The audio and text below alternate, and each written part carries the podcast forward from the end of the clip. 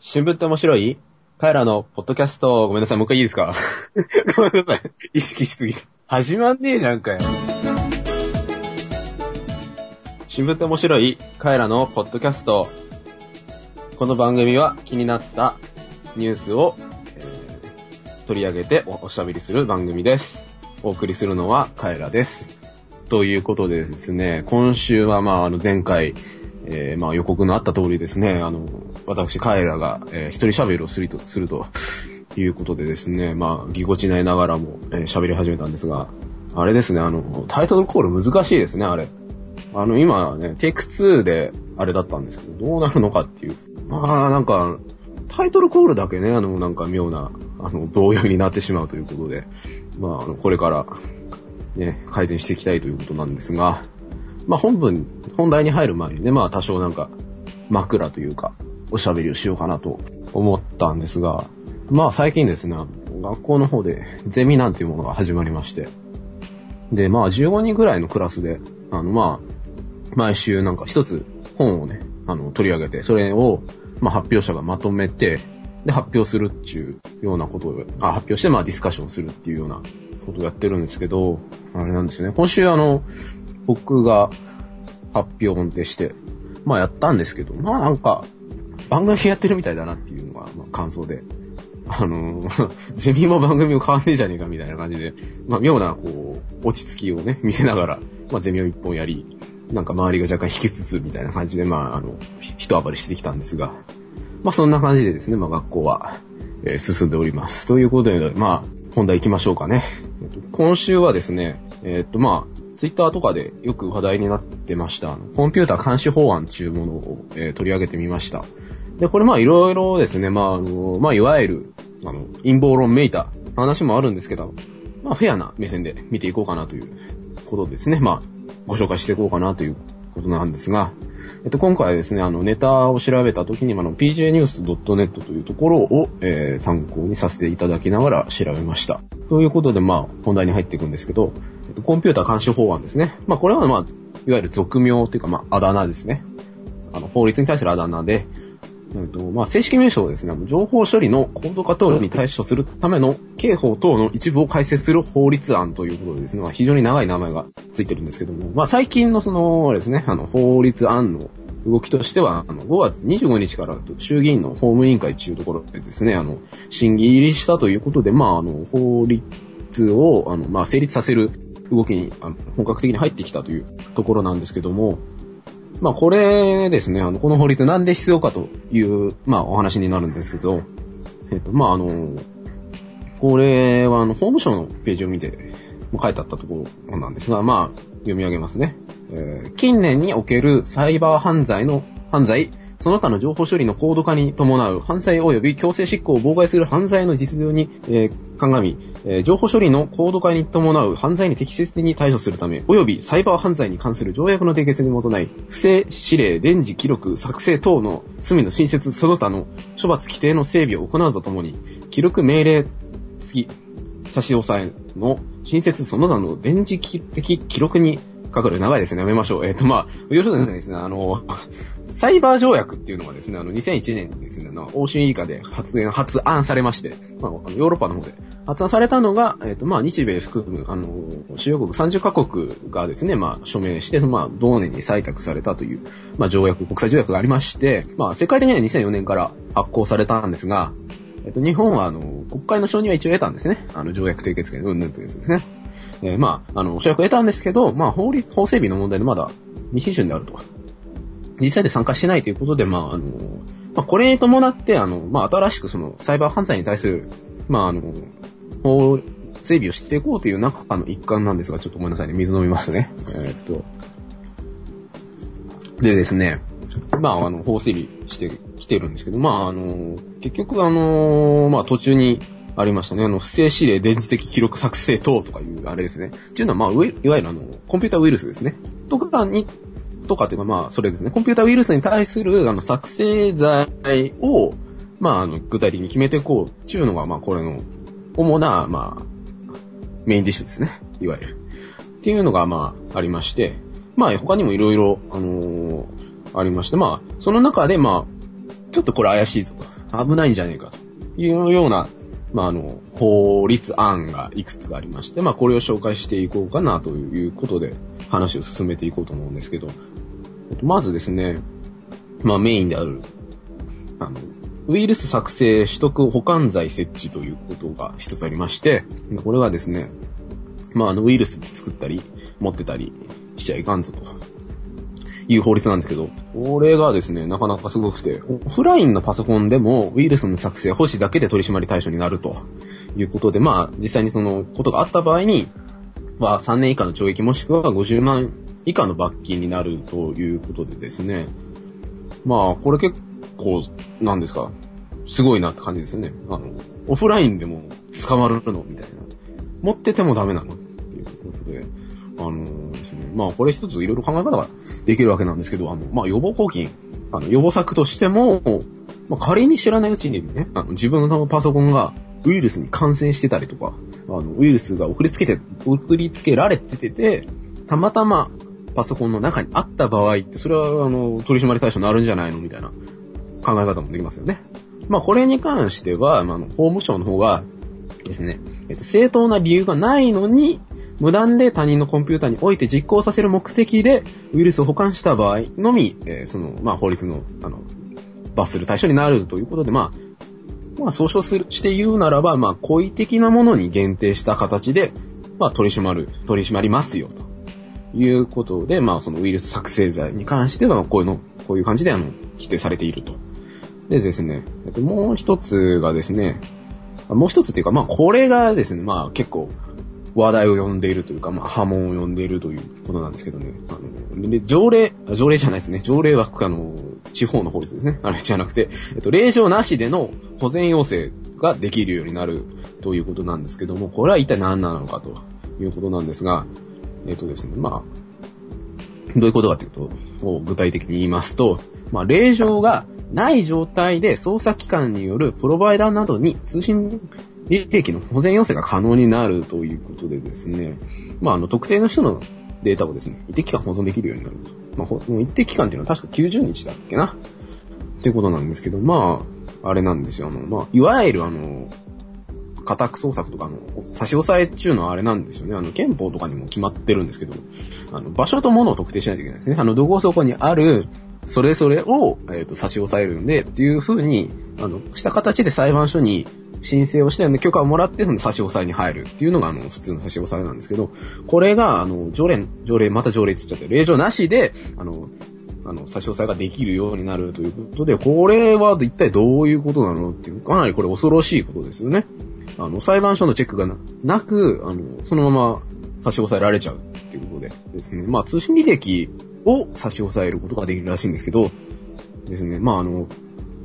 まあ、細かく話をしていくと、まあ、あの、令状なしの保全、要請ということらしいんですね。要請なんで、あの、プロバイダー側は、その、要請に従わないこともできるらしいんですよ。だから、あの、いついつまでの、その、誰それの、あの、まあ、通信履歴を、あの、とっと、取っといてください。保存しておいてくださいって、あの、警察が言っても、あの、いや、うちはちょっとと、言う、まあ、言える権利はあるらしいんですけど、まあ、実際問題、そのね、プロバイダーの立場に立ってみたときに、あの、まあ、あれですよ、お上からね、お前ちょっと、まそれ怪しいから、取っとけって言われたときに、いや、ちょっとうちはできないですとは言えないですよね、きっと。そんなお上に盾ついたら、あと何されるか怖いじゃないですか。ね、今、どんな目にあるのかよくわからないじゃないですか。なんか国策捜査うんぬんみたいなね、あるじゃないですか。ということで、これもなんか怪しいなっていうのあるし、あとあのですね、令状がないと、令状なしでそういう行動ができるとなると、どういうことができるようになるのかっていうのが、まあありまして、まあ例えば、あのですね、まあ警察の側に立った場合にこういうことができますよっていうのがありまして、まあ例えば、あの怪しい人がいると。こいつなんかやらかしてると。でも、あの、令状取るには証拠がないよね。どうしようか、つって。怪しい、絶対怪しいよね。令状ないから、令状取れないから、証拠ないからっつっても、これ令状なしで動けるとしたら、まあ、とりあえずですね、そいつを含めた関係者の通信記録を保存してしまうと。保存させると。で、保存一定期間内、まあ90日ですか？保存させといて、その間に、ゆっくり証拠を探して、ああ、やっぱあったじゃん、こいつ怪しいぜ、つって捕まえることができるってことで、これはかなりね、あの、今までのそのね、差し押さえの、あの、ルールからしたらかなり、あの、チートな感じですよね。あのこれはこれで、まあ、あの、まあ、なんでしょうね、まあ、恣意的に、あの、悪用しようと思えばいくらでも悪用ができるじゃないかという、まあ、反論がありますよね、この法律に関しては。でですね、もう一つが、あの、まあ、これが若干ね、あの、イレギュラーな感じなんですけど、あの、わいせつ物の基準を広範化するという、あの、項もあって、で、まあ、結局そのですね、ゲームだとかアニメだとかをあの記録した DVD などもそういうわいせつ物に含まれるってことで、まああの、なんか前にもこんな話をね、新聞でしたこともあったかなと思うんですけど、まああれですよね、あの、業者が萎縮しちゃいますよね。まあ確かにそういうのを、まあ野放しにしとくっていうのもあれなんですけど、まあいわゆる、まあ、それこそ前にも、あの、確か荒木さんいたっけな？まあその時に話をしたと思うんですけど、まあ表現の自由がどんどん狭まって萎縮しちゃうよねっていう。まあこれに関しても、なんだろうな、そのちょっとアプローチの仕方が違くないみたいな話がありますね。でですね、まあここで一つ、なんかキーワードがありまして、被害者なき犯罪っていうあの言葉がありまして、まあこういうのですね、あの、まあ例えば売春だとか賭博とか、まあ麻薬とか談合とか自殺とか、不法意味、武器の所持とか、まあいろいろ典型例、典型例があるんですけど、まあシャアという人物がいるらしいんですけど、まあ被害者がいないにもかかわらず、社会道徳的に悪であるから、あるいは社会的利益を侵害するから、などという理由により、これを処罰の対象としている国家が多いというふうにですね、この人は言ったそうで。まあ、個人の自由をね、広く認める立場や、この類の活動の違法化は、逆に裏社会の温床となって、二次的犯罪が多発して社会的被害が大きくなる。まあ、逆にその、あれですね、言い方を変えるとすると、その、あだとなって、あの、逆に悪影響が及ぶと。だから、あんまり縛らないで、まあ、ほどほどに、あの、見ておくのがいいんじゃないかという、なの、いう話なんですよね。この被害者なき犯罪っていう。いう言葉がありますよっていう、まあ一つ紹介ですね。がありまして、でですね、まあこれが結構噂になってるのがですね、この法律自体が、まあ共謀罪に当たるんじゃないかという、共謀罪が適用できるんじゃないかっていう話がありまして、でですね、まあ共謀罪、あの、共に企むですね。っていう、あの、漢字を書くんですけど、まあこれはどういう罪かっていうと、まあ、あの、犯罪の相談をしただけで捕まると。まあ、未遂ともちょっと違うのかな。例えば、あの、あいつうざいよね、みたいな話しただけで捕まるみたいな、なんかそういうことらしいんですけど。ごめんなさいね、ちょっとあの、ボケてるんですけど。まあ、あの、相談をしただけで捕まるという言い方で、多分、あながち間違いではないと思うんですけど、まあ、結局ですね、これをまた、あの、恣意的に使ったら、あの、いわゆる共謀罪。まあ、言い方が違えど共謀罪に、共謀罪として適用ができるよねっていうのが一番、その、話題になっていて、で、結局その、まあ、れ、んんえっと、どっちだっけ？令状ですね。条例じゃないですね。令状。で、令状なしでそういうことができるとすると、いろいろ動き方ができますよねっていうのが非常に、あの、問題になっているというので、えっ、と、まあ、いろいろ、まあ、主にネット界隈ですね。あの、普通のマスコミじゃ報道しないんで、っていうので話題になってますよというのが、まあ、この、あれですね、コンピュータ監視法案の真相であるということなんですけど、あの、これがまた、あの、別の側面で問題にな、問題というかまあ話題になってたのが、お前これ震災の騒ぎに乗っけて、あの、法律通そうとしてるだろうっていう話があるんですよね。まあ、これもあの、またあの、ネットの皆さんを騒がせている要因ともなってるんですけど、あの、これがですね、まあ、結構有名な人もこれに敏感に反応していまして、あの、まあ、有名な、あれですね、ソフトバンクの社長、孫さん、孫社長が、あの、これが、絶対、絶対とか、きっと、これは震災の騒ぎによって閣議決定されたと。我々の権利を侵害しているんじゃないかということでですね、あの、まあ、ちょっと地震起きた直後ぐらいですか？あの、3日間、ツイッターやめると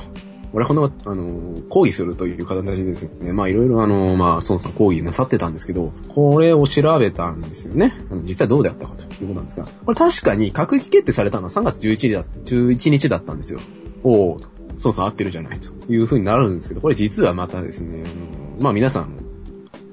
覚えていらっしゃると思うんですけど、地震起きたのは、午前、午前じゃないや、午後3時ぐらいですね。まあ午後じゃないですか。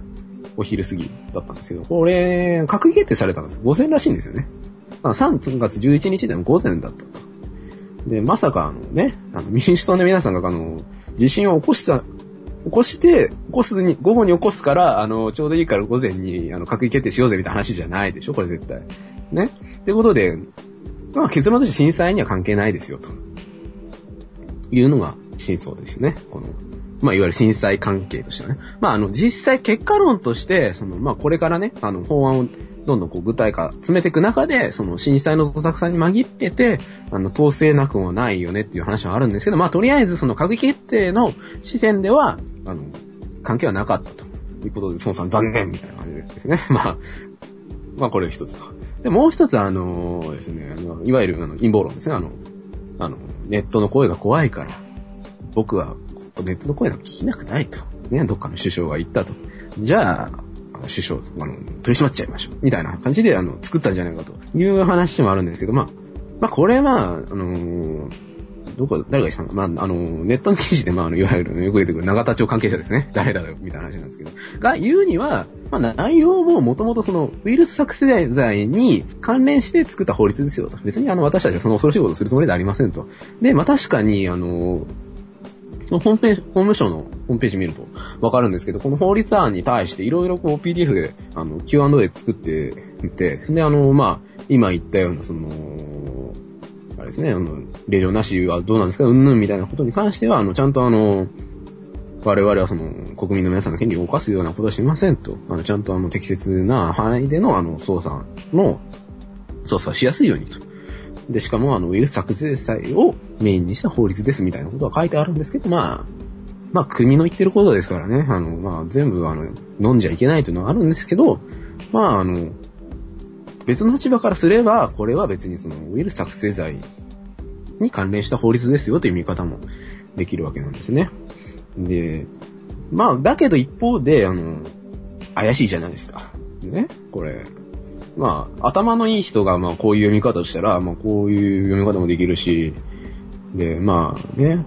いろいろ悪用する人もいるじゃないですか、きっと法律の一つや二つや。ということで、まあ、実にね、あ、まとめですよ。あの、まとめに入るんですけど、まあ実にね、あの、陰謀論めいた話であるんですけど、まあ、一方でね、その、確かに、あの、今現在、あの、その、サイバー犯罪に対する法律、法整備っていうのは、なかなか進んでないのも実情なんですよね。だから、その、まあ、そっちのその犯罪の取り締まりをししなくちゃいけないっていうのはあるんですね。これは確かに必要なことなんですよ。だけど、その、まあ一方でその、いわゆるその陰謀論的な立場で、もう物を見た場合にその、まあインターネットのね、力で国がひっくり返るようなあの時代じゃないですか。中東しかり、アフリカしかり。ということで、まあその国家としてはまあ、インターネットをそのコントロールしたいっていうのはあると思うんですよね。まあ一つの見方としてね。その、まあ、暴走されるよりは縛っちゃった方がいいみたいな考え方もできると思うんですけど、まあね、あの、昔を見ればわかると思うんですけど、ね、言論統制なんてね、したところでたかが知れてるじゃないですか。ね、だから、まあ、いわゆる、いわゆるっていうか、まあ、何がいわゆるかよくわかんないですけど、あの、まあ結局、その、媒体としてのインターネットっていうのは非常に進行勢力だと思うんですよね。あの、今までその、人がその政治をやってきた中で、あの、非常に新しい存在でで、しかも世界レベルで動くっていう、なかなか新しいメディアの存在が出現してきたというところで、非常にその、国側でも、非常になんかその、対応、てかその扱いに困ってるんじゃないかなっていうの見方ができますよね。非常に手をこまねいているというか。で、まあ、非常に葛藤してると思うんですけど、まあ、そのなんだろうな、その、着手定規に、じゃあ縛っとけよって言えるような問題じゃないよねっていうことは一つ言いたいですよね。でですね、あの、最近なんか、国連がですね、の、アフリカとか中東のあの、まあ、もの合いにも話したと思うんですけど、まあ、いわゆるインターネットから始まった革命とかに関して、あの、国連がこういう声明を出したそうなんですけど、まあインターネットに接続することは基本的人権の一つであり、それを侵害することは、あの、許されないみたいなことをですね、国連がおっしゃったそうなんですけど、まあ、あの、中東リビアとかのね、ネットを遮断したとかそういう話があったから、そういうふうにあの、国連が、あの、まあ、言った、なんかその基本的人権の一つであるみたいな、そういうあの、でっかいことをね、言い始めるような時代になってきたというところで、まあ、その、まあ世界中含めて、そのインターネットと国家のあり方というものを、まあその模索していかなきゃいけない時期なんだろうな、というのが、まあ、僕の感想ですね。で、まあ、戻って、その、まあ、今日本にいる、まあ、我々日本国民としては、まあ、この、まあ、まあ、怪しいですよね。あの、うんとは頷けない法律を、まあ、ちゃんと注意してみつ、注意してみつつ、まあ、マスコミではやらんですからね、この、これに関しては報道は。やらないですから、まあ、ネットとかでね、これ聞いてる方はきっとネット使えるでしょうから、まあ、これに目を配りつつ、まあ、まあ、国民一人、まあ、なんかね、すごいありがちなまとめになりますけど、まあ、その、ネットのあり方っていうのを、まあ、国民自身がね、その、考えなきゃいけないんじゃないかなって。まあ結局、まあ政治云々とか言いますけど、国民の声ってね、非常に大きい力ですからね。まあそこで、まあその、まあいわゆる、腐敗した国民ですか、あの、シティズンシップのない、あの、まあ上から従うだけのような人間ではこれから先、あの、絶対潰されると思うんでね、国家に。まあ、ちゃんと意識を持った、えー国民になっていただきたいなって、なんだ、お前誰様だよっていう話なんですけど、まあ、こんな感じでね、あの、このインターネット監視法案に関して調べたところの僕の、えー、意見でございました。ということでですね、まあ、かなり早口になってしまったんですけども、まあ、今回ね、あの、あの素敵なお嬢様2名がいない中で、あの、最後まで聞いていただいた、えー、リスナー様ありがとうございました。ということでですね、今週は、えー、ここら辺で終わりにしたいと思います。ということで、えー、お送りしましたのは、えー、カエラでした。ということで、まあ、次回、えー、聞いてください。いってらっしゃい。